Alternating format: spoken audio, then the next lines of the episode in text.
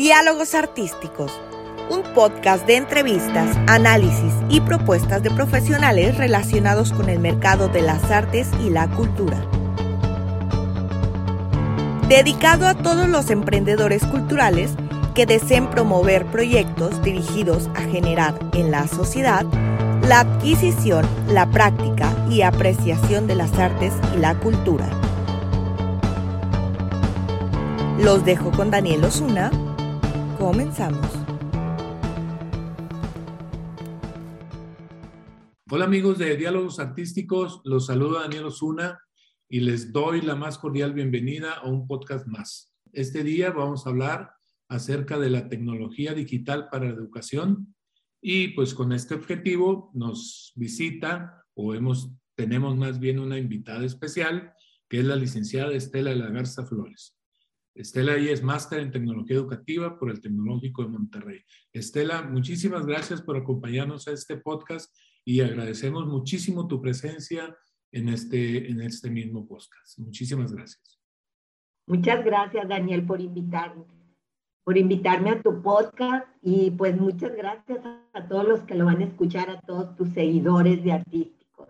Gracias. Ok, licenciada, pues vamos a entrar en el tema directamente, aclarando primero qué, ¿Qué debemos entender por tecnología educativa? Pues gracias, Daniel. Pues mira, tecnología educativa es toda tecnología utilizada para la educación, pero no quiere decir que toda la tecnología de primera instancia se creó para la educación. Los ejemplos que tenemos primeramente es la televisión y el radio, que a lo mejor se generaron para informar, para divertir y nosotros las utilizamos para educar. A lo mejor alguien recordará o habrá escuchado, escuchado lo que era la telesecundaria, ¿sí? Pero, y pues muchos programas de radio educativos, no como los que escuchamos ahora, mucho más diferentes porque estamos hablando de hace más de 20 años. También con todo lo que era cable como, perdón, no quiero hacer comerciales como Easy, Cablevisión, cables de circuitos cerrados para capacitaciones. O sea, todo lo que era tecnología, recursos tecnológicos que nosotros utilizamos para la educación. Ahora, claro, cuando inició Internet, pues se le dio gran potencial, ¿verdad? Entonces, es todo lo digital que utilizamos para enseñar. Ahora, sin querer hablar de la pandemia, pero el hecho de haber estado en confinamiento y el que los niños se regresaran a las casas y todos a trabajar a casa, home office, pues la educación se vio, ¿verdad? O sea, bueno, vamos a seguir con Internet. Entonces, uh, los últimos, la realidad es que estos tres años que hemos estado en pandemia y que, bueno, ya estamos saliendo, ha hecho que se hayan desarrollado todas las tecnologías, las aplicaciones y que a lo mejor lo que íbamos a crecer, sobre todo en México, en unos 3, 5 años en cuanto a tecnología educativa, pues mm. crecimos en seis meses, Daniel. O sea... ¿Qué herramientas digitales consideras tú actualmente que se han desarrollado más o sirven más eh, para la educación este, en estos tiempos ya sean las plataformas como Zoom o como Google Meet, etcétera, etcétera, que hay muchas. Debe haber otras aplicaciones mucho más, más utilizadas, me imagino, pero ¿cuáles, para, en tu opinión, cuáles son estas principales herramientas que actualmente se utilizan en la tecnología educativa? Pues mira, todos los que son web conference, como tú nos dices, el Zoom, el Google Meet, tenemos el Teams y y la realidad es de que gratuito lo podemos utilizar. O sea, ya si quieres invertir, bueno, puedes sacar licencias que tienen un costo. Yo lo veo como una inversión, pero también puedes usarlas gratuitas. Entonces, todas las herramientas eh, de web conference, creo que las principales son Google Meet y Zoom, ¿verdad? Las que estamos utilizando. Pero todas estas eh, plataformas, vamos a decir, eh, hay herramientas digitales que sirven para hacer mejores presentaciones, para hacer mejores grabaciones, etcétera, etcétera. ¿Cuáles, cuáles herramientas recomendarías tú, por ejemplo, en la, en la producción audiovisual, vamos a decir. Está la plataforma de Zoom, por ejemplo, pero toda esa plataforma ofrece infinidad de, de posibilidades de crear unas buenas presentaciones, unas buenas presentaciones, etcétera.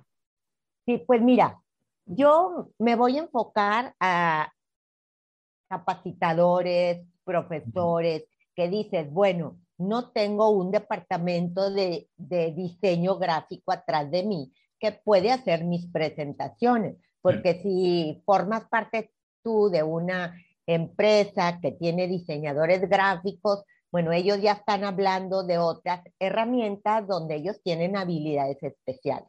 Pero vamos a suponer que eres un profesor experto en tu tema, pero me dices, oye, Estela, pues yo no soy diseñador gráfico. Hay herramientas como Genially, como Canva, como SlideGo, que puedes hacer unas presentaciones y no nada más en PowerPoint, sino en línea, que yo digo, no es como si tuvieras un diseñador gráfico, es como si tuvieras un departamento de diseño gráfico para hacer tus presentaciones. Y volvemos a lo mismo, o sea, todas son gratuitas. Ya si tú le quieres invertir más, pero yo siempre he dicho que puedes trabajar muy bien con lo que te dan las aplicaciones gratuitas. Y sí hacen unas eh, excelentes presentaciones que te van a apoyar para poder mostrar tus contenidos.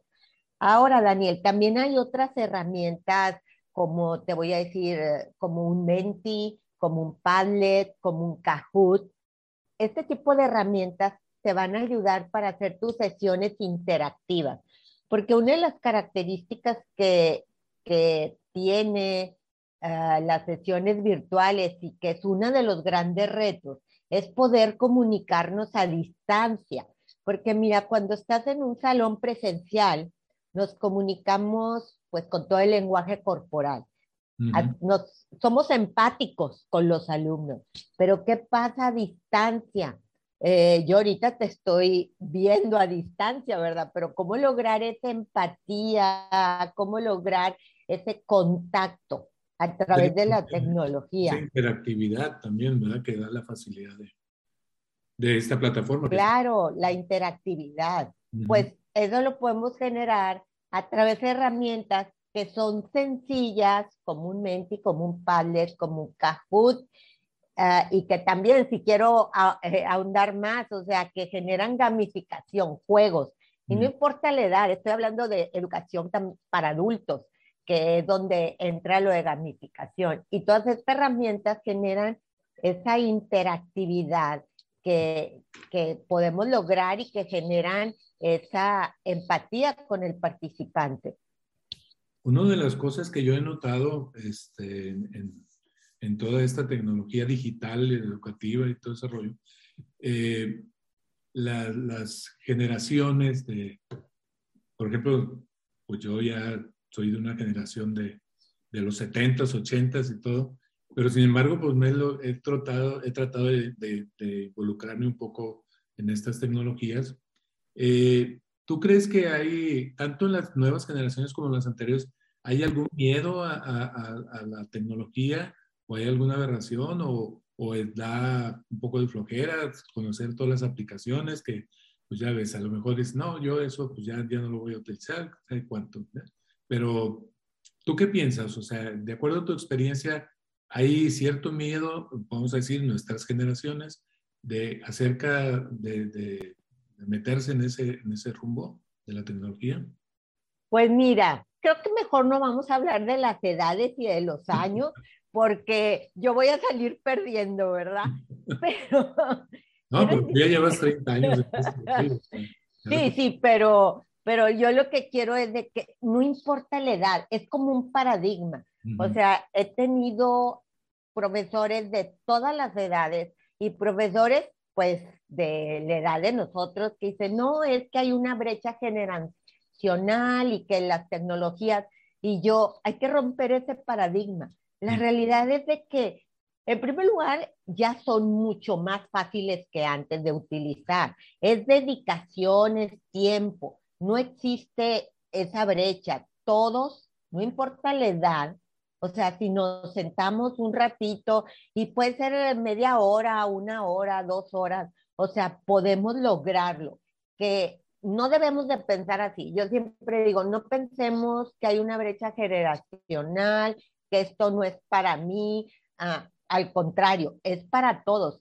Y fíjate que una de las ventajas de la tecnología educativa es esa, la flexibilidad.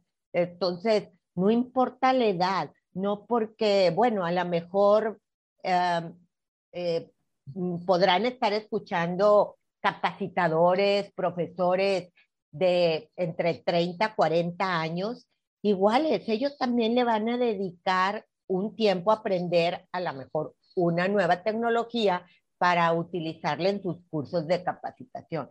Entonces yo invito, ¿verdad?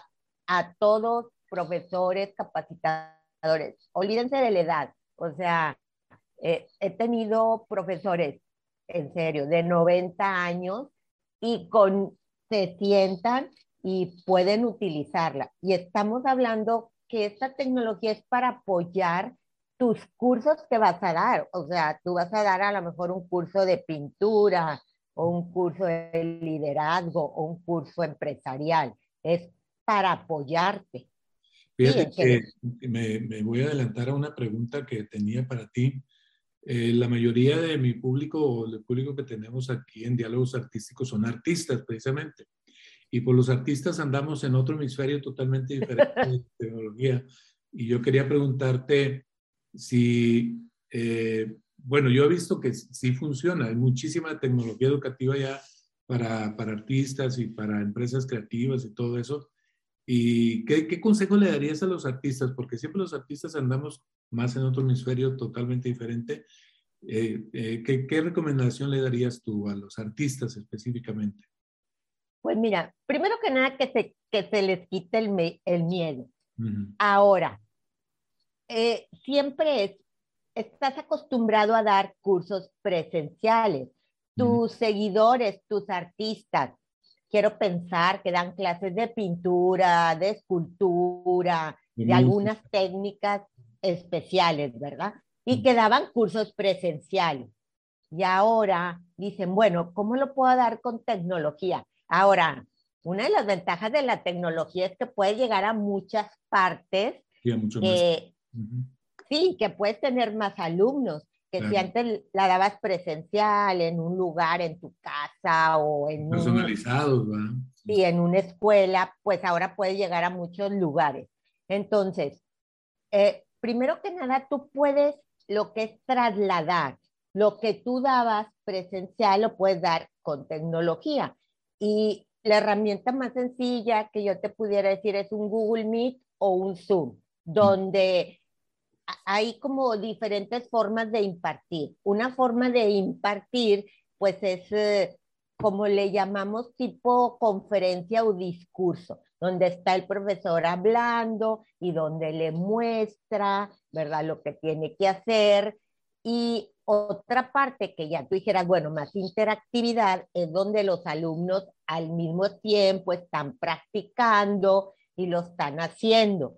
Mm. Ahora, con estas nuevas herramientas como Zoom, Google Meet, tú como profesor, pues en puros cuadritos puedes ver lo que están haciendo los alumnos.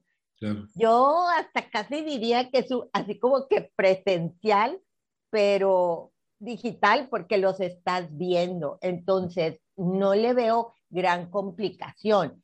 Mira, he visto cursos, yo, yo te soy sincera, como estoy muy orientada a todas las áreas, administrativas, de educación, cuando estuvimos capacitando proveedores que dan, maestras que dan yoga y mindfulness y así. A mí eso se me hacía así como, ay, ¿cómo lo van a lograr, verdad? Se me hacía bien más, este, como que necesitaban más habilidades.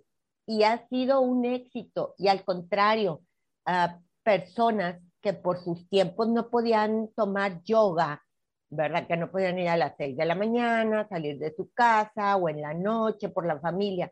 Pues ahora están llevando esos cursos y están llegando a muchos lugares. Y sabes que tienen más alumnos. Si estas maestras antes tenían 10 alumnos, ahora tienen 30. Entonces... 30 más. Sí, sí. ¿Por qué? Bueno, yo creo que el, incremento de, cursos digitales pues, ha tenido un, boom por la pandemia.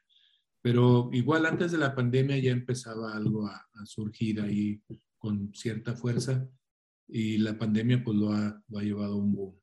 Eh, ¿Por qué crees que es este, este boom, aparte de que ya venía?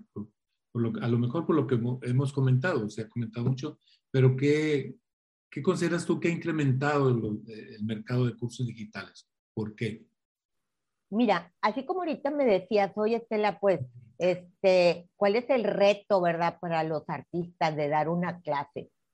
Ellos están en el puesto de profesor, pero ¿cuál es el reto si nosotros nos hacemos alumnos? Nos gustaba mucho ir presencial, ¿sí? Y esto de tener un curso digital, como que no le veían las grandes ventajas. El hecho de estar obligados, estar en confinamiento, nos hizo a que tuviéramos cursos de pintura, de escultura, de artes, conferencias, a tenerlas digital, porque pues Daniel no había de otra. O sea, eh, también de música, o sea, todos los eh, conciertos, ¿verdad? Que se dieron. Entonces, los alumnos, los participantes rompieron ese paradigma y dicen, oye, está padrísimo tomar las clases en mi casa o en mi oficina a gusto y no tengo que ir, y más por el tráfico en las grandes ciudades.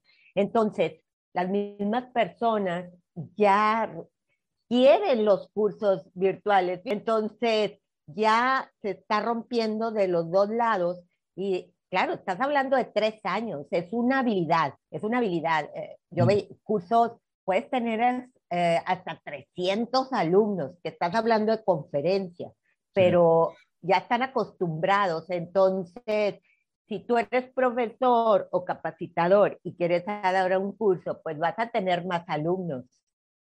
O sea, de, seguro. Y entonces, resumiendo un poquito, ¿qué ventajas tienen los cursos digitales? Pues mira, las grandes ventajas son la flexibilidad de tiempo. O sea, yo lo puedo tomar a cualquier hora y te estoy diciendo a las 6 de la mañana, a las 6 de la tarde, a las 10 de la noche, sábados, domingos. O sea, el tiempo. Tiene las ventajas que se pueden grabar. Entonces, hay personas que dicen, bueno, ah, no lo pude ver o no lo pude ver completo, está la grabación y la veo después. Otra persona que la vio y aunque no lo creas, o sea, ya la vio y la eh, eh, eh, en tiempo real y la vuelve a ver. O sea, me ha tocado muchos participantes que la vuelven a ver por el gusto cosa que si fuera presencial, pues no la puedes volver a ver, ¿sí? Mm. Otra de las ventajas es este, la distancia, no te, pues ya no sé si pudiera decir así como que nos hacemos flojitos, pero no tengo que ir al tráfico, no me tengo que trasladar, ¿verdad? Esa es otra de las ventajas. Para los profesores, pues em, que pueden eh, tener alumnos y no digo aquí de México, de otros países de habla hispana, de Estados Unidos. Eh, entonces, se abre la gama para los profesores y para los alumnos. Sí. Eh. Y fíjate también que también la, pues la cantidad de oferta de cursos es suficiente o, o va totalmente en crecimiento y sobre todo también los valores de algunos cursos. O sea, tomar un curso de doméstica, por ejemplo, Udemy, pues te cuesta 300 pesos o 200 algunos. Y, y, pues como tú decías, lo puedes ver el día que quieras, a la hora que quieras, lo puedes consultar las veces que quieras y pues con esa accesibilidad que pues, está padrísimo, ¿no? Pues mira, yo quisiera hacer aquí una diferencia y que no les estamos haciendo este, anuncios a Doméstica y a Udemy. esos cursos, que en realidad son bien económicos, están hechos de muchos videitos que los puedes ver a la hora que quieras. Y obviamente ellos le apuestan a la masividad, ¿sí? Pero hay otro tipo de cursos, los cursos que son, le podemos llamar virtuales, o sea, son cursos que el curso tiene un horario calendarizado. O sea, tú dices, yo voy a dar el curso martes y jueves de 7 a 9 y media de la noche, o lo voy a dar de 4 a 5 y media. Y todos se van a conectar a través de una web conference, a través de Zoom. Entonces, la relación es como si fuera presencial, está el profesor hablando con los alumnos, eh, conocen al profesor, o sea, hay una comunicación y una interactividad, cosa que no te da Udemy y doméstica, porque son cursos masivos. Entonces, tú puedes dar, hacer cursos, te grabas, das un curso en video, como los artistas, ¿verdad? Lo pueden dar o pueden dar este tipo de cursos que le llamamos virtuales, donde eh, tienen un horario. Ahora, se graba y luego el alumno pues lo puede ver después las veces que quiera. Sí, entonces esa es la diferencia. Yo invitaría... Igual eh, puede existir el contacto posterior con el conferencista o con el maestro.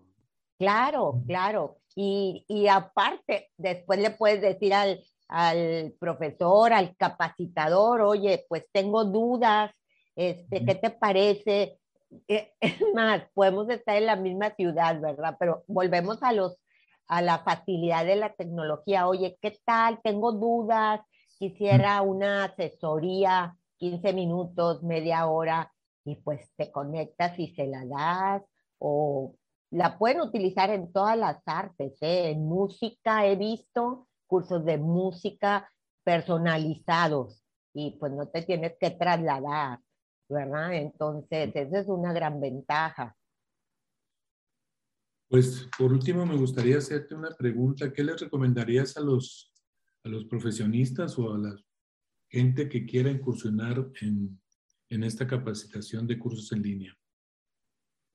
Pues primero que nada, que se les quite el miedo, ¿sí? O sea, no hay edad. Pues eh, eh, jóvenes, jóvenes adultos, no tan, no tan jóvenes, todos podemos eh, trasladar nuestra capacitación, nuestros cursos que dábamos presencial, lo puedes hacer con tecnología. Ahora, haz pruebas, sí, haz pruebas, tú mismo capacítate, eh, investiga. Yo te pudiera decir, hay unas herramientas bien sencillas, comúnmente un Padlet, eh, este, un Genially que pueden utilizar, capacitas, que para que tus cursos te queden didácticos, ¿sí? Entonces, eh, hay también hay muchos para poder capacitarnos en estas tecnologías, pero haz pruebas, o sea, un día conéctate, eh, conecta a tus amigos, da la clase a alguien que le tengas mucha confianza, que tú pudieras decir, bueno, si me equivoco no pasa nada, ¿verdad?